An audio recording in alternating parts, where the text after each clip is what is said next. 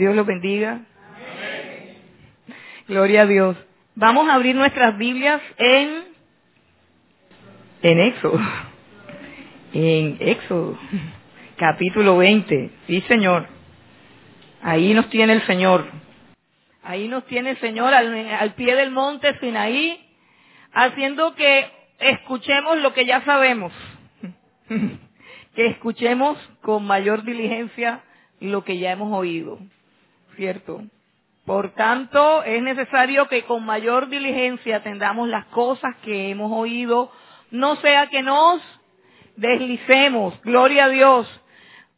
Vamos a leer de Éxodo capítulo 20 y vamos a llegar hoy hasta el quinto mandamiento, o sea que vamos a leer hasta el versículo 12, comenzando desde el 1, para recordar lo que Dios nos ha venido diciendo durante todas estas semanas. Dice la palabra del Señor.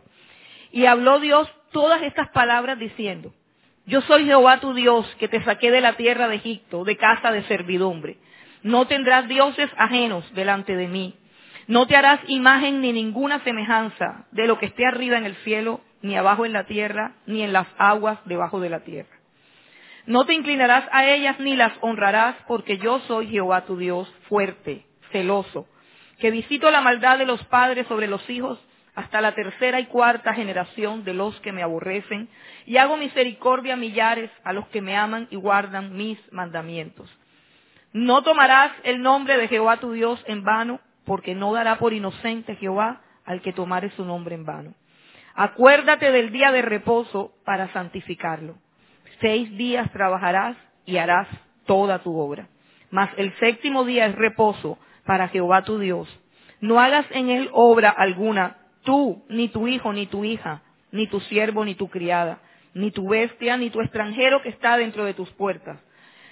Porque en seis días hizo Jehová los cielos y la tierra, el mar y todas las cosas que en ellos hay, y reposó en el séptimo día, por tanto, Jehová bendijo el día de reposo y lo santificó. Y ahora sí, versículo 12, dice la palabra del Señor, honra a tu padre y a tu madre, para que tus días se alarguen en la tierra que Jehová tu Dios te da. Gloria a Dios. Bueno, yo les he estado diciendo o hemos venido hablando acerca de las tablas de la ley y específicamente quiero ir al punto que eran dos tablas. Recuerden que eran dos tablas. La ley se divide en dos y Dios la dividió en dos también, la colocó en dos tablas. En la primera tabla estaban los cuatro primeros mandamientos que tienen que ver con las demandas que Dios hace acerca de sí mismo, lo que Dios pide de ti para Él los deberes tuyos para con Dios. Esa es la primera tabla de la ley. Eso era lo que contenía los cuatro primeros mandamientos. Lo que Dios demanda para Él, para su gloria, para su honra. El amor a Dios. Y la segunda tabla es lo que Dios demanda que tú le des a tu prójimo, lo que tú le des a los otros. La primera tabla tiene que ver con Dios. La segunda tabla tiene que ver con nuestros deberes para con los hombres. El Señor Jesucristo resumió la ley en dos también, haciendo alusión a estas dos tablas. Un hombre llegó ante Jesús y le preguntó, Maestro, ¿cuál es el gran mandamiento en la ley de Dios? O sea, ¿cuál es el más grande de los mandamientos en la ley de Dios? Y Jesucristo le contestó, amarás al Señor tu Dios con toda tu alma, con toda tu mente, con toda tu fuerza y con todo tu corazón. Y dijo, y el segundo es, amarás a tu prójimo como a ti mismo. De estos dos mandamientos, dijo el Señor en aquella ocasión, depende toda la ley y los profetas. Y eso es lo que tenemos aquí. Por eso el apóstol Pablo escribió en su carta a Romanos, el que ama ha cumplido la ley. Y en la primera tabla Dios nos demanda cómo Él quiere ser amado. O sea, Dios nos dice que lo amemos, pero nos dice cómo debe ser Dios amado. Tú no puedes decir que amas a Dios si no obedeces sus mandamientos. Dios no pide que lo ames con un amor etéreo, místico, emocional, romántico. Dios pide que lo ames obedeciendo a su palabra. Y Él dice, ámame a mí solo, de tal manera que no tengas dioses ajenos delante de mí. Dice, ámame a mí tal cual como yo me he revelado a ti y no te hagas imagen alguna de lo que hay en el cielo. Dice, no tendrás dioses ajenos delante de mí, no te harás imagen, ¿cierto? Luego dice, ámame de tal manera que mi nombre sea sagrado para ti y nunca lo uses vanamente en tus labios. Y por último dice, ámame de tal manera que tengas un día sagrado en el cual yo sea lo más importante y no hagas ninguna otra cosa, sino que descanses en mi presencia. Y esas cuatro cosas son las que Dios demanda de cada uno de nosotros. Y esas cuatro cosas son las que Dios ha estado pidiendo a todo hombre y mujer, niño y joven que se ha sentado en estas sillas. Y quiero preguntar en esta mañana, no para que me contesten, ¿tú has obedecido? ¿Tú has obedecido? ¿O el tema de los mandamientos es simplemente algo que está de moda al hablar? ¿Tú has examinado tu vida a la luz de cómo te estás relacionando con Dios? ¿Has examinado tu vida a la luz de cada uno de estos mandamientos? Porque es Dios el que lo pide y el que lo demanda. Y hoy vamos a comenzar con la segunda tabla de la ley. Y encontramos este primer mandamiento de la segunda tabla que viene a ser el quinto mandamiento.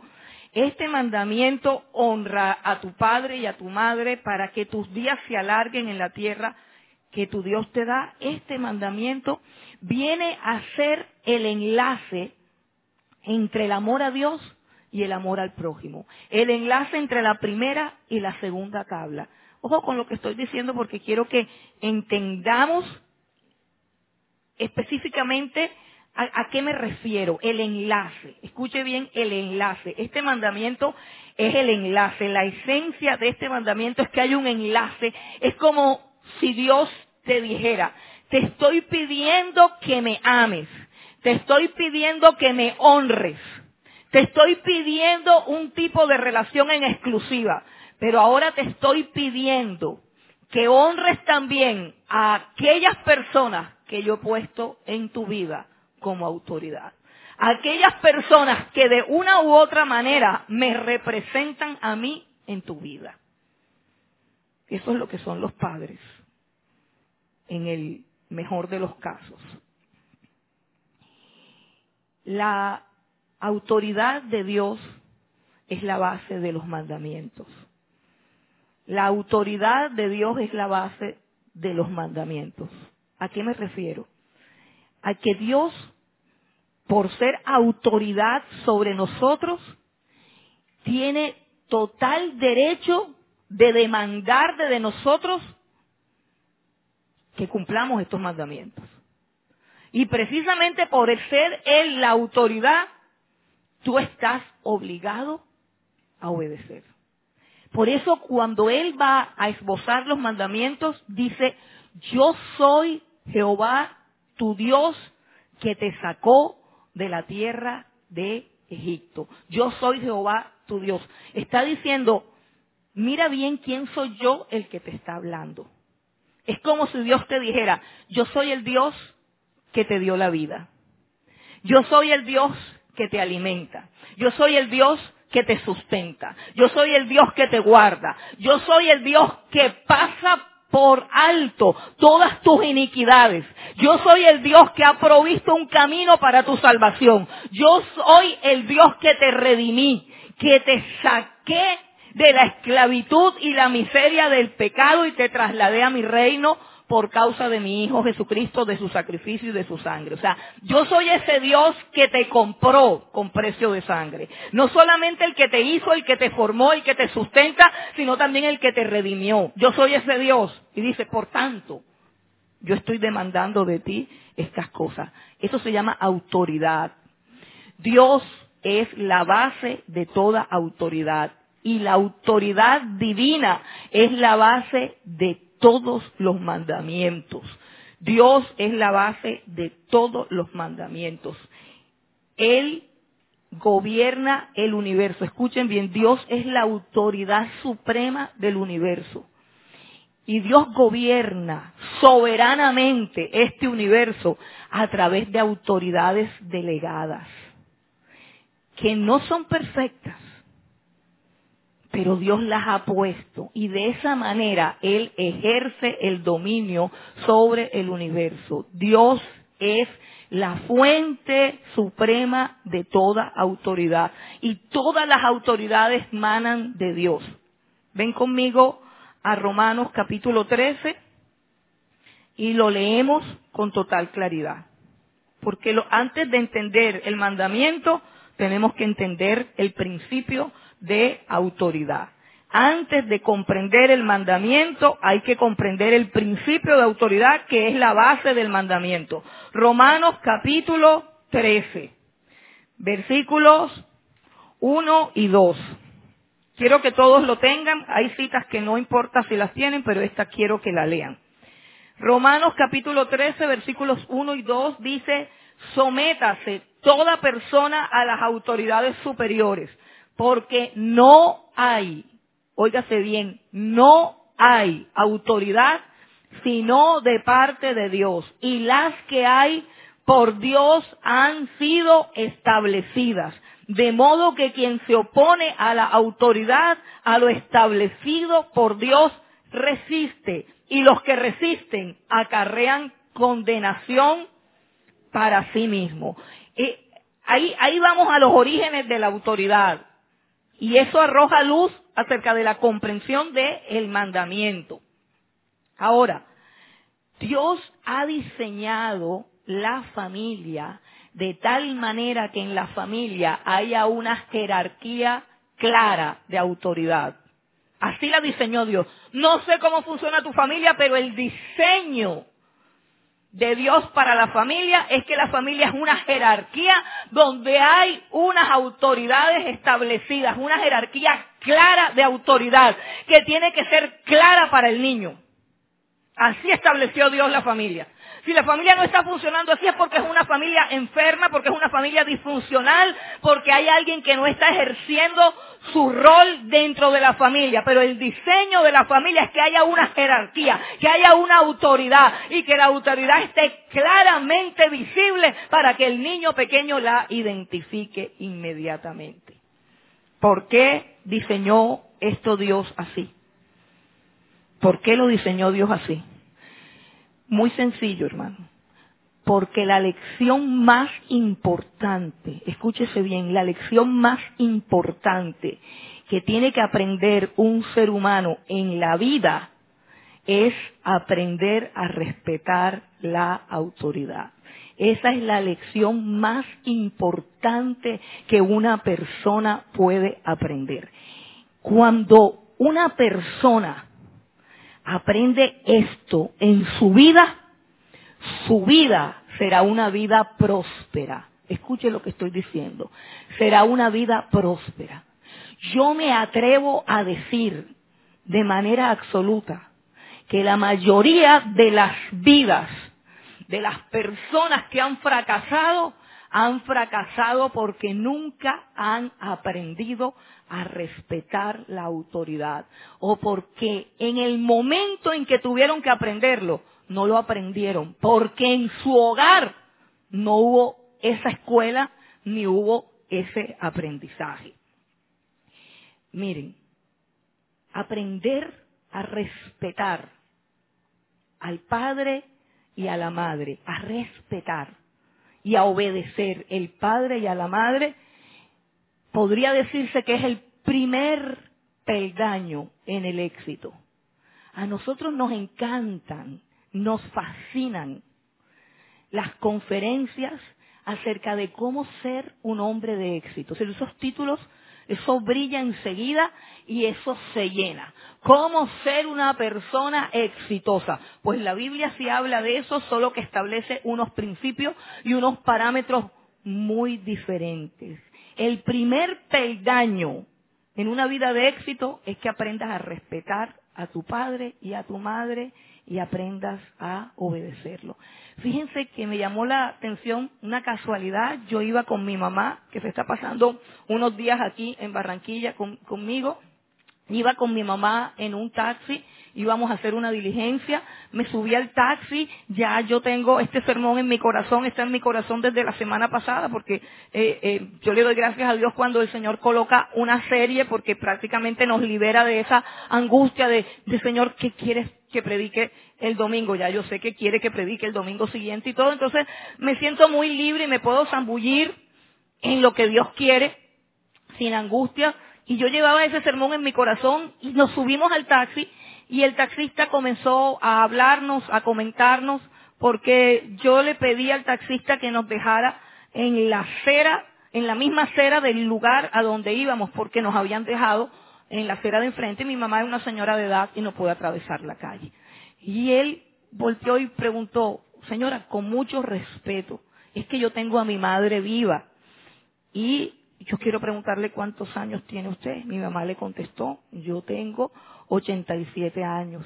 Él sonrió y dijo, mi madre tiene 84 años también y está perfectamente sana y sale a la calle, yo me enojo con ella porque se cae, porque eh, no está para eso, pero ella todavía está bien y comenzó a hablarme bellezas de su mamá y me hablaba con mucho amor y con mucho respeto de su mamá y, y yo yo estaba inquieta porque yo, yo decía, me está hablando Dios.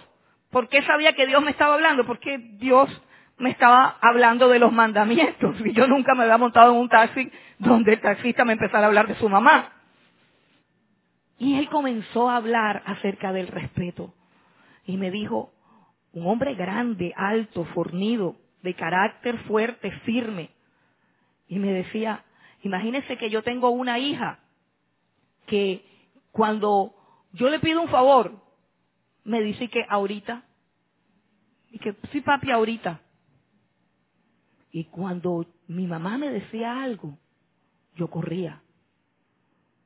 Es tanta la diferencia de esta generación que se está levantando, que no respeta a los padres. Me decía, es tanta la diferencia, que mi hija me ha dicho, mi hija me ha dicho, me comentaba el taxista, papi, Tú parece que le tuvieras miedo a mi abuela, porque ella te habla y tú enseguida tiemblas. Y yo le contesté, es que ella es mi madre, ella me parió, yo soy lo que soy gracias a ella. Y mientras ella esté viva, la voy a honrar, porque el día que se muera, no voy a llorar como lloran muchos cuando ya la mamá no está. ¿Y ya para qué? Me impactó eso fue ayer, hermanos. Eso que les estoy contando fue ayer. Me impactó porque a veces uno dice, ¿cómo ilustro mi sermón? Señor, muéstrame algo para ilustrar el sermón, porque la gente a veces no entiende, sino con ilustraciones. El Señor me regaló esa ilustración el día de ayer en un taxi. Hermanos, se está perdiendo. Se está perdiendo la honra de los padres se está perdiendo el respeto y se está perdiendo la obediencia. Y ambas partes están implicadas. Ambas partes están implicadas. Están implicados los hijos en la pérdida de este valor, en la pérdida de este mandamiento, pero también están implicados los padres en la pérdida con la permisividad que tienen con sus hijos. Quiero citar las palabras de un gran predicador que escribió un libro acerca de la crianza de los hijos. Solamente voy a citar la frase. Dice, una persona que crece con un sentido de obediencia, con un sentido de disciplina, con un sentido de respeto hacia los padres, será alguien que podrá lidiar con cualquier tipo de relaciones humanas en cualquier nivel. Esto lo escribió el pastor John MacArthur.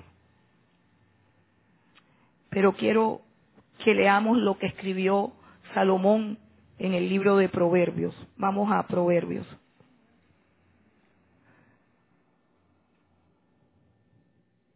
Sacar un texto de estos en Proverbios es difícil porque son muchísimos. Proverbios capítulo 1, vamos a mirar lo que dice Proverbios capítulo 1, versículo 7, perdón, versículo 8 y 9. Proverbios capítulo 1, versículo 8 y 9. Dice la Biblia, oye, hijo mío, la instrucción de tu padre y no desprecies la dirección de tu madre, porque adorno de gracia serán a tu cabeza y collares a tu cuello. Porque adorno de gracia serán a tu cabeza y collares a tu cuello. Quiero que pienses en este, en este texto. Dice, oye la instrucción de tu padre y no desprecies la dirección de tu madre. ¿Por qué? Dice, ¿por qué? Recuerden que el mandamiento que estamos mirando hoy es el primer mandamiento con promesa, donde Dios ofrece una bendición, un regalo, un premio a todo aquel que obedezca este mandamiento. Y aquí está sucediendo lo mismo. Está diciendo algo acerca de ese regalo. Dice adorno de gracia. Mira, tú sabes lo importante que es caerle bien a tu jefe. Tú sabes lo importante que es caerle bien, adorno de gracia. Mira, hay gente, hay gente en el mundo, escuche bien, que para que la acepten se viste con joyas, se viste con prendas costosas, se esfuerza en proyectar una imagen de gente importante para caer bien. Porque en el mundo sabemos que para que a ti te contraten en un trabajo y te den ese puesto que tú anhelas, Tú necesitas caer en gracia. Tú necesitas que se te abran puertas. Si tú le caes mal a la gente, las puertas se te cierran. Si tú le caes mal a las personas que están en autoridad o alrededor tuyo, las puertas se te cierran. Pero Dios ha prometido poner una gracia especial sobre tu vida que es semejante a una persona con collares, a una persona con joyas. Que la gente, que la gente se incline hacia ti, se incline el corazón de las personas hacia ti, que le caigas bien a la gente, que caigas en gracia. Eso, uno de los tantos beneficios, uno de las tantas promesas de Dios. Dice Proverbios 24, 21. Vamos a Proverbios 24, 21. Hablando, perdón, hablando de las autoridades. Proverbios 24, 21 dice, teme a Jehová, hijo mío, y al rey. No te entremetas con los veleidosos. Dios quiere que tú aprendas a respetar las autoridades. Dios quiere que todo ser humano aprenda a obedecer la autoridad. Pero pasa algo, hermano. Pasa algo. ¿Sabe qué pasa? Que nosotros no nacemos aprendiendo eso. Nosotros no nacemos sabiendo respetar la autoridad. El ser humano nace en pecado. El Salmo 51 dice, en pecado me concibió mi madre. Cada niño y cada niña que nace en el mundo nace en pecado. Padres y madres que están aquí, sus hijos son pecadores de nacimiento. Y por naturaleza son rebeldes contra la autoridad. Por naturaleza tu hijo y tu hija se rebelará contra la autoridad. Mire, usted no necesita enseñarle a un niño a mentir. Amén. ¿Y qué más? Uno, uno dice, voy a poner, voy a, voy a abrir un álbum que diga cuándo se le cayó el primer diente. Debiéramos abrir un álbum para escribir ahí cuándo fue que mi hijo me dijo la primera mentira. ¿Cuándo fue? Algunos dicen, yo ni me acuerdo. ¿Cuándo fue su primera mentira? Nadie lo enseñó. Eso vino ahí en el chip. ¿Cuándo fue que me manoteó? ¿Cuándo fue la primera vez que me torció la boca? ¿Cuándo fue la primera vez que manifestó su egoísmo resistiéndose a prestar sus juguetes? A ningún niño se le enseña a ser egoísta. Ellos ya vienen egoístas. A ningún niño hay que enseñarle a decir mentiras. Ven, vamos a hacer una terapia aquí. Así es como se dicen las mentiras. No, hermano. El niño nace y es mentiroso.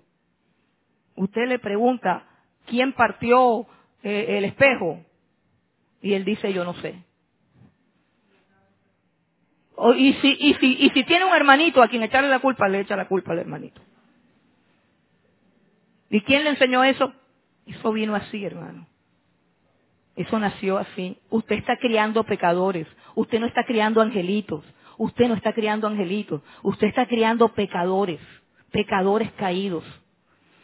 Y Dios le ha dado al hombre la obligación. Vea, usted tiene delante de Dios la obligación de enseñarle a su hijo a respetar la autoridad. Así como Dios a usted lo coloca en autoridad frente a sus hijos, usted está bajo autoridad frente a Dios y frente a Dios usted tiene que enseñarle a sus hijos a respetar y obedecer la autoridad. Hermano, a menudo escucho a los padres hablando de sus hijos.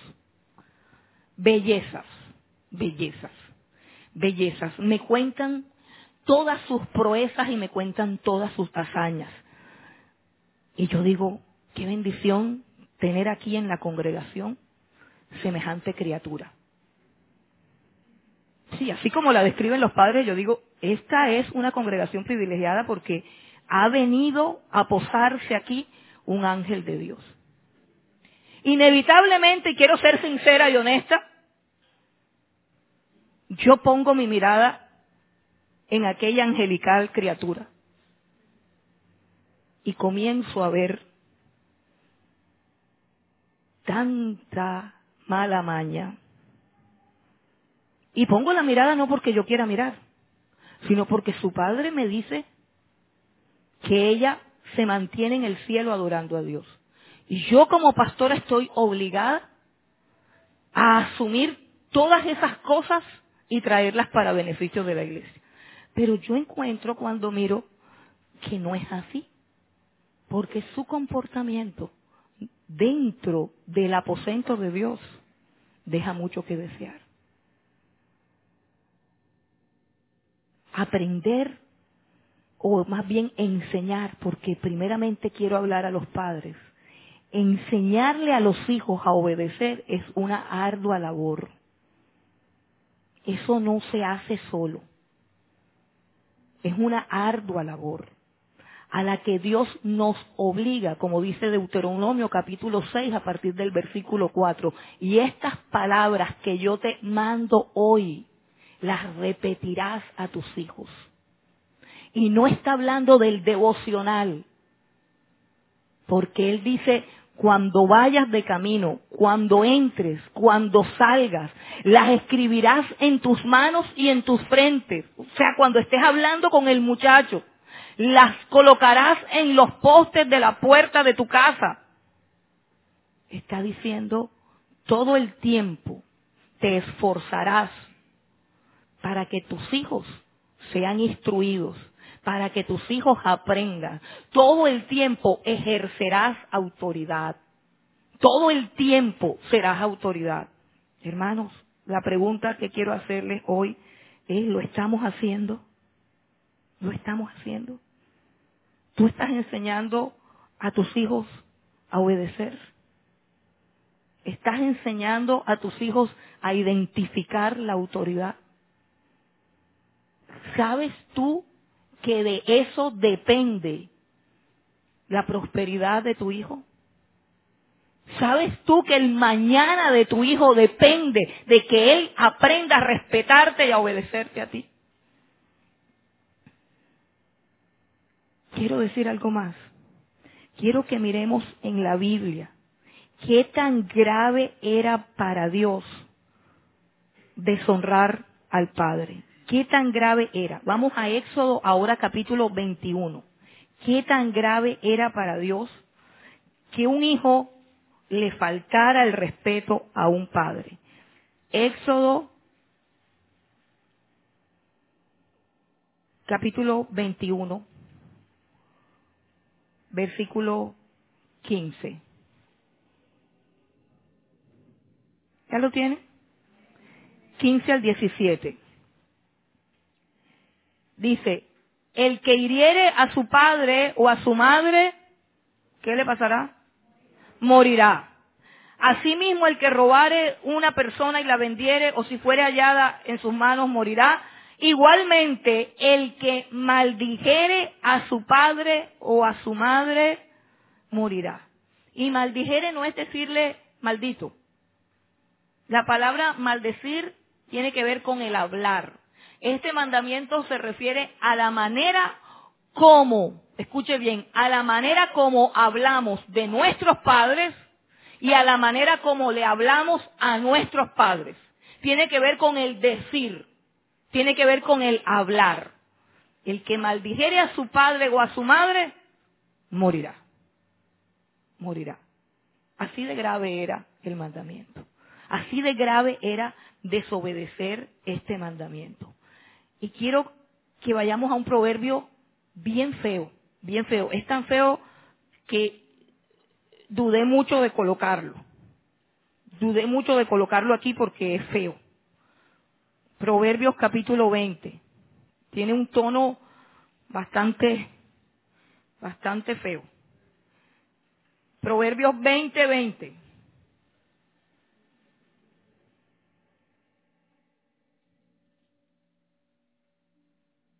¿Ya lo tienen? Mire lo que dice. Al que maldice a su padre o a su madre, se le apagará su lámpara en oscuridad tenebrosa. Ese no es el que yo digo. Yo digo otro que es peor. Y ahora no lo recuerdo. Bueno, por ahí lo encontramos y yo se los digo. Dice el ojo, el proverbio dice, el ojo que escarnece a su padre, que lo devoren los chacales o, las aves de rapiña. Dice algo así, por aquí tengo a alguien que, sabe buscar, ya Alex está en la tarea y Alex me va a resolver el problema. Yo no sé qué hice hoy con con las citas que se me revolvieron todas. Dice, el ojo que escarnece a su padre, a su madre, es un texto bien feo. Proverbios 30, 17. Gracias, Alex. ¿Qué haría yo sin la concordancia ampliada que tengo aquí? Proverbios 30, 17. Dice, el ojo que escarnece a su padre y menosprecia la enseñanza de la madre, los cuervos de la cañada lo saquen y lo devoren los hijos del águila. Por eso era que no lo quería leer. ¿Quieren que se lo lea de nuevo? Bueno, vamos a leerlo de nuevo. Lo dice la Biblia. Proverbio 30, 17. El ojo que escarnece a su padre. El ojo no está hablando del maldecir, ahora está hablando del mirar. Mirar. O sea, una cosa es cómo hablas de él. Ahora está diciendo cómo lo miras. Mirar, hermano, mirar. Mirar. Dice, el ojo que escarnece a su padre y menosprecia la enseñanza de la madre, los cuervos de la cañada lo saquen y lo devoren los hijos del águila. Ahora no está hablando de hablar, está hablando de la torcida de ojo. Yo no te he dicho nada, me estás mirando feo. No, yo miro así. ¿Has visto los ojos? O cuando el papá y la mamá dan la espalda y se va.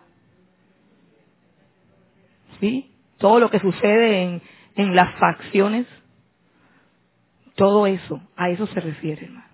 A eso se refiere. Medite en el hecho, porque cuánta necesidad hay de que aprendamos estas cosas más chiquitos, ¿verdad?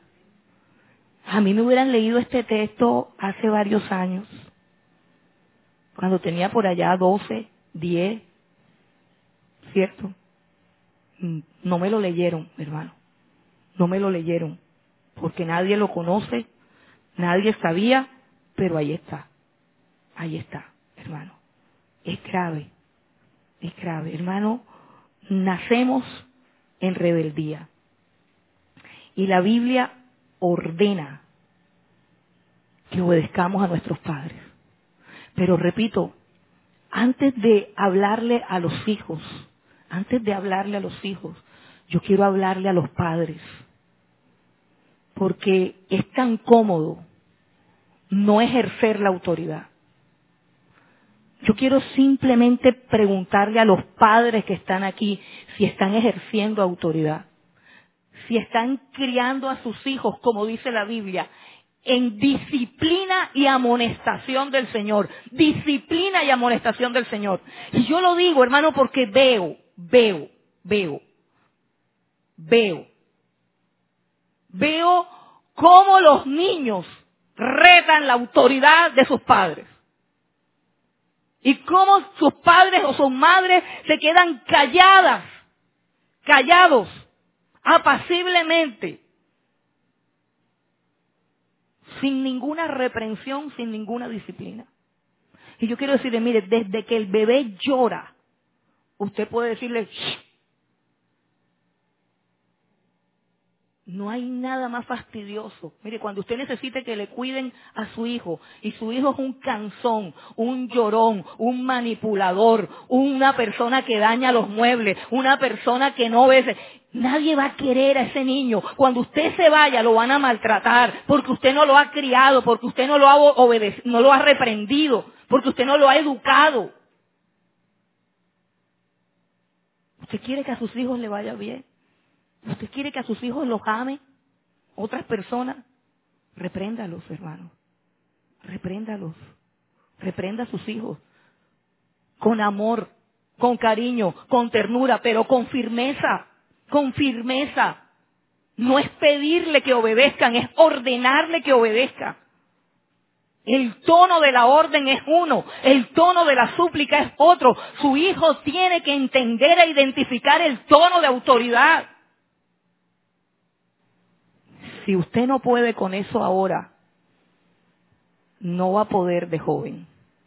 A un adolescente, a un adolescente rebelde, hermano. ¿Sabes quién arregla la vida del adolescente rebelde? La misma vida. Pero nosotros sufrimos con ellos. Si pudiéramos ver a nuestros hijos sufrir por sus rebeliones y nosotros, vete, te lo dije, pero bueno, yo no soy así. Y yo no creo que ninguno de ustedes sea así.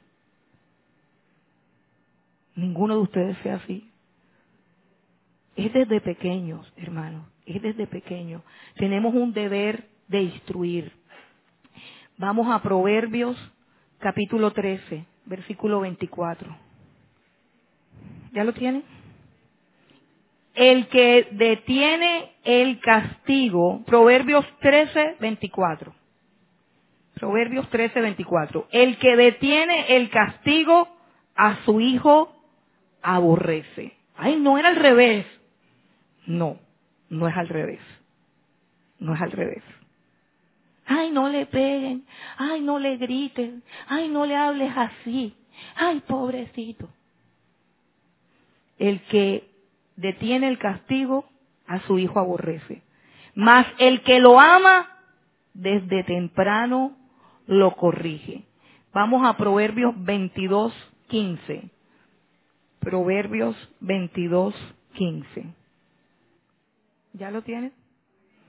La necedad está ligada en el corazón del muchacho, mas la vara de la corrección la alejará de él.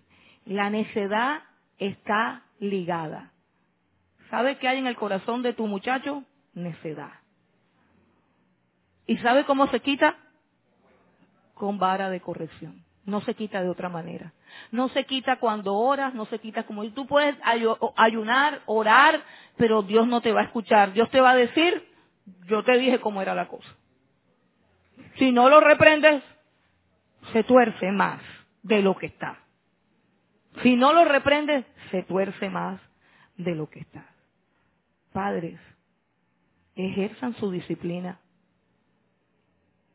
y no solamente para que aprendan a respetarlos a ustedes, es que de eso depende que respeten a los demás. Si no lo saben obedecer a ustedes en las órdenes más sencillas, si el niño se burla, sabotea sus órdenes, te he dicho que te calles, te he dicho que te sientes, te he dicho que te pares, te he dicho y no le obedece y usted lo permite, no va a obedecer órdenes más fuertes. No va a obedecer nunca, hermano. El niño Dios ha provisto que la mayor lección que puede aprender el ser humano, que es obedecer y respetar, sea enseñada en el cálido y afectuoso ambiente del hogar. Eso es lo que Dios quiere. Dios quiere que tu hijo aprenda a obedecer y a respetar la autoridad en un ambiente de calidez, de amor y de ternura. Y esa será su única, única oportunidad de aprender por la buena. La única oportunidad que tiene tu hijo de aprender a obedecer sin dolor es que se lo enseñes tú que lo amas. Si no, se lo va a enseñar la vida. Y la vida es implacable, hermano. La vida es implacable. Se lo va a enseñar otro. Se lo van a enseñar las circunstancias. Se lo va a enseñar el dolor. Quiero preguntarte, ¿qué haces tú cuando tu hijo llega del colegio y te pone queja del profesor, ¿qué haces tú? Porque en ese momento tu hijo te está hablando de algo que se llama una autoridad delegada por Dios. ¿Qué haces tú? ¿Te informas bien acerca de qué es lo que está pasando? tienes el cuidado, el tacto, la sabiduría para no tocar o socavar la autoridad porque eso es vital para el desarrollo y la prosperidad de tu hijo? O por el contrario, en tu torpeza alimentas la natural rebelión que hay en el corazón de tu hijo, porque en todos los corazones hay rebelión contra la autoridad. ¿Alimentas tú eso? ¿Cómo hablas tú de las autoridades delante de tus hijos? ¿Sabes qué es fatal hablar mal de un profesor delante de tus hijos? Así el profesor no te guste. Eso es fatal, lo destruyes. ¿Sabes qué es fatal para la vida espiritual de tus hijos que hables mal de los pastores delante de tus hijos, aunque tengas la razón? Es fatal que hables de las autoridades frente a tus hijos. Fatal que las critiques. ¿Sabes por qué? Número uno, porque eso se va a volver contra ti. Y número dos, porque estás llevando a tu hijo al fracaso. Estás llevando a tu hijo al fracaso. ¿Cuántas personas inteligentes prósperas, preparadas, capacitadas, con maestrías, con una cantidad de cosas, pero con una incapacidad. ¿Sabe cuál es la incapacidad? Respetar e identificar y honrar a la autoridad van de empresa en empresa, no encajan en ninguna parte y viven toda su vida hablando mal de las autoridades sobre las cuales Dios puso, bajo las cuales Dios lo puso. Dice el proverbio, teme a Dios y al rey Teme a Dios y al rey, honra a Dios y al rey, a todo el que esté puesto por autoridad. Ninguno es perfecto, pero está puesto por Dios. Aprende a ver la investidura de Dios en la persona que Dios ha colocado en la autoridad y aprende a temer a Dios en esa investidura. Aprende, hermano. Yo quiero decirte que esta es una de las lecciones más importantes que yo aprendí en mi vida y no la aprendí de niña. No me la enseñaron mis padres. Me la enseñó la vida, hermano. Me la enseñó el fracaso. Me la enseñó la frustración. Cuando me equivoqué, cuando me la embarré, cuando perdí oportunidades, es que me di cuenta. Tengo un problema con la autoridad. Tengo un problema para respetar la autoridad. Y de ahí en adelante, de ahí en adelante, fue que mi vida empezó a ordenarse y ya era cristiana. Y ya era cristiana. Vea hermano, la autoridad de Dios delegada es sagrada, no se toca. Resistirla acarrea maldición en todos los ámbitos, en todas las áreas. Si a usted quiere que le vaya bien, de este mandamiento se desprende la prosperidad y la bendición de Dios. Para que seas de larga vida y te vaya bien. Para que te vaya bien. Primer mandamiento con promesa. Quiero decirte, hermano, quiero compartir contigo un ejemplo. Un ejemplo que hay en Jeremías capítulo 35, te voy a contar, porque es un poquito larga la historia, pero quiero que entendamos.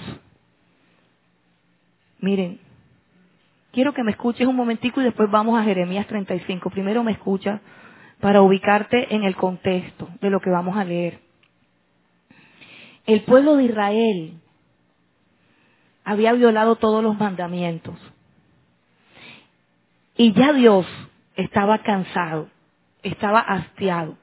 Y levantó al profeta Jeremías para que Jeremías profetizara acerca del castigo que venía, porque Babilonia iba a invadir Jerusalén.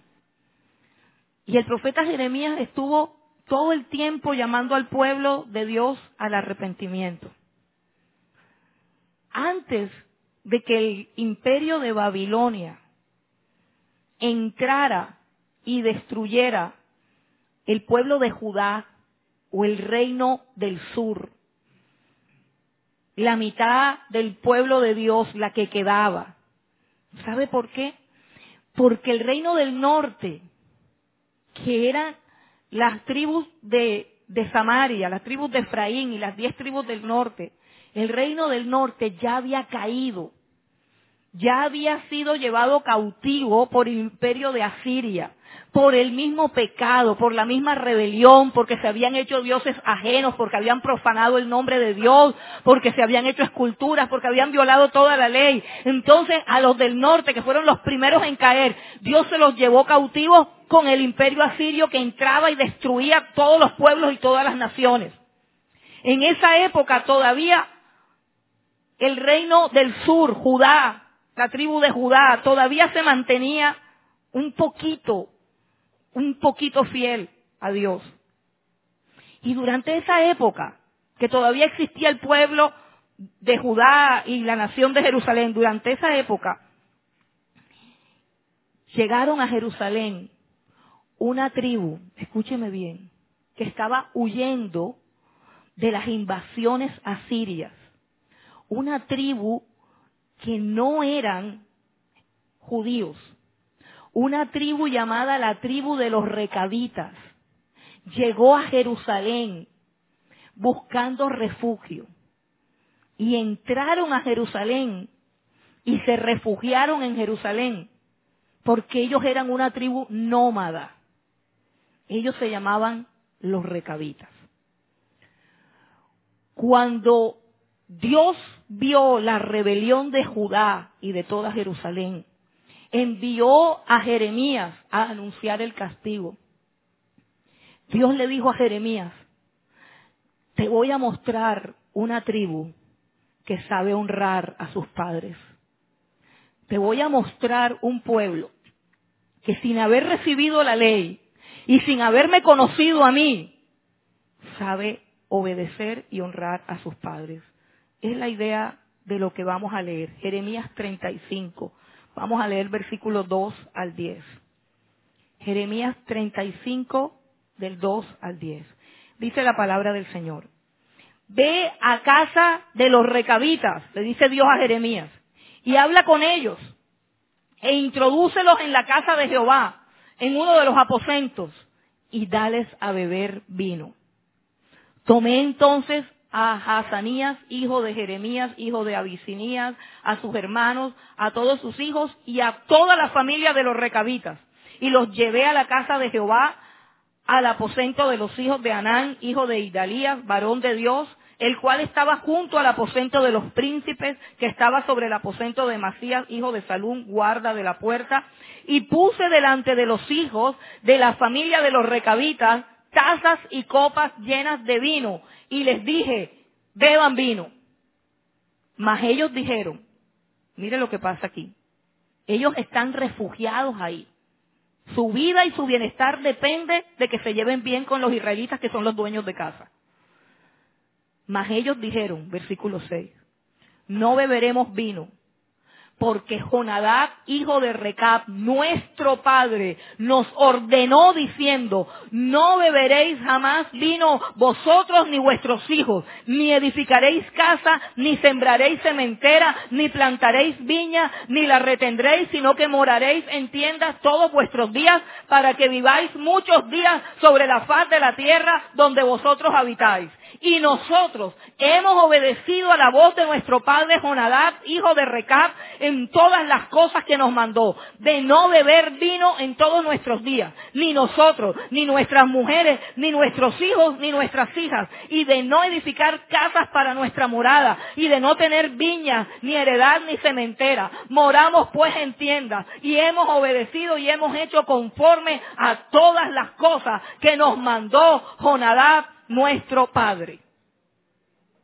Dios, a ver si la captan. Dios le dice a Jeremías, yo te voy a mostrar un pueblo que obedece a sus padres y son impíos. Yo voy a mostrarte un pueblo que sabe honrar a su padre y no me han conocido ni les di yo mi ley a ellos. Mira los recabitas, pruébalos para que veas. Diles que toman vino y no te van a decir, ay, es que nosotros no tomamos vino porque el vino es malo. Nosotros no tomamos vino porque es que eh, el alcohol lo embolata a uno. Eh, nosotros, no, ese no es el motivo. El motivo no es si el vino es bueno o es malo.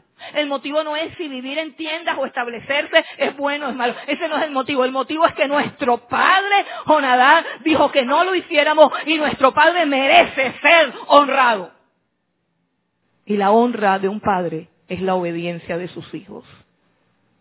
Y dice, y no lo hemos hecho y no lo vamos a hacer. O sea, ustedes verán a ver si nos votan, ustedes verán a ver qué hacen con nosotros, pero desde que existimos hemos sido un pueblo que ha bendecido y honrado a su Padre. Quiero decirles lo que pasó con ellos. Bueno, las palabras tristes de, del Señor, de Dios. Dice el versículo 13, ahí mismo, en Jeremías 35. El versículo 13 dice, así ha dicho Jehová de los ejércitos, Dios de Israel. Ve y di a los varones de Judá. Mira lo que dice Dios Ve y di a los varones de Judá y a los moradores de Jerusalén y a toda la piedra angular. Ve y diles lo siguiente. ¿No aprenderán a obedecer mis palabras? dice el Señor. Fue firme la palabra de Jonadad, hijo de Recab, el cual mandó a sus hijos que no bebiesen vino y no lo han bebido hasta hoy por obedecer al mandato de su padre. Y yo os he hablado a vosotros desde temprano y sin cesar, y no me habéis oído, dice el Señor. Mire lo que dice ahora. En el versículo 19, para resumir. Por tanto, así ha dicho Jehová de los ejércitos, Dios de Israel. No faltará de Jonadab, hijo de Recab, un varón que esté en mi presencia todos los días bendijo a una tribu extraña. Y aquí está él respaldando su palabra. Quien quiera que tú seas, creas lo que tú creas, pertenezcas a la religión que pertenezcas. Dios es tan fiel que el solo hecho de que tú obedezcas y respetes a tus padres te garantiza la bendición de Dios en tu vida. El solo hecho de que obedezcas la ley, aunque no conozcas a Dios, aunque seas un impío, aunque no tengas ni idea, aunque no hayas nacido de nuevo, el mandamiento es tan poderoso y es tan importante para Dios que Dios está empeñado en su propio nombre en decirte, el que obedezca al Padre y a la Madre, el que lo honre, yo lo bendeciré y lo prosperaré. Y estará en mi presencia todos los días de su vida. Hermano, hermanos, hermanos, me regalan cinco minutos más. Dios dice fue firme la palabra de Jonadab. Padres, padres, levanten la mano los padres aquí. Quiero las manos de los padres. Padres, padres, padres varones, mamás no. Padres, ojalá que tengan palabra firme. Ojalá que tengan palabra firme para que sus hijos los obedezcan, padres. Ahora quiero pedirle a las esposas, no, no, no, dejen la mano arriba, dejen la mano arriba. A las esposas de esos hombres que tienen las manos arriba. No, las esposas no van a levantar ninguna mano. Las esposas van a mirar esa mano que está arriba. Mira la mano que está arriba. Esa es la mano de la autoridad. Mujer, mira la mano que está arriba. Mira la mano que está arriba. Esa es la mano de la autoridad que Dios ha puesto en tu casa y sobre tus hijos. Y es voluntad de Dios que tú hagas que la palabra de ese hombre sea firme en tu casa. Mujer, te lo voy a repetir. Es voluntad de Dios que tú seas ayuda y no estorbo para que la palabra de este hombre sea firme para tus hijos. No contradigas lo que él dice. No socaves la autoridad que Dios ha puesto. ¿Sabes por qué? Porque si lo haces, vas a destruir a tus hijos. Si lo haces, vas a destruir a tus hijos. No contradigas. ¿Sabes cuántos niños rebeldes hay? ¿Sabes por qué? Porque papá y mamá discuten delante de ellos sobre quién tiene la razón. Y no les importa que los hijos los escuchen. Y quiero decirte, mujer, la que tiene la obligación de cerrar la boca eres tú, aunque tengas la razón. Deja que tus hijos salgan de la casa y hablas a tu esposo, pero no socaves nunca la autoridad que puso Dios. Aunque él esté equivocado, razonarás con él a solas. Escucha bien lo que te estoy diciendo aunque él esté equivocado, razonarás con él a solas, pero no socavarás delante de tus hijos la autoridad que Dios le entregó a él, para que tus hijos aprendan a respetar, para que tus hijos aprendan a obedecer. Amén. Dios los bendiga.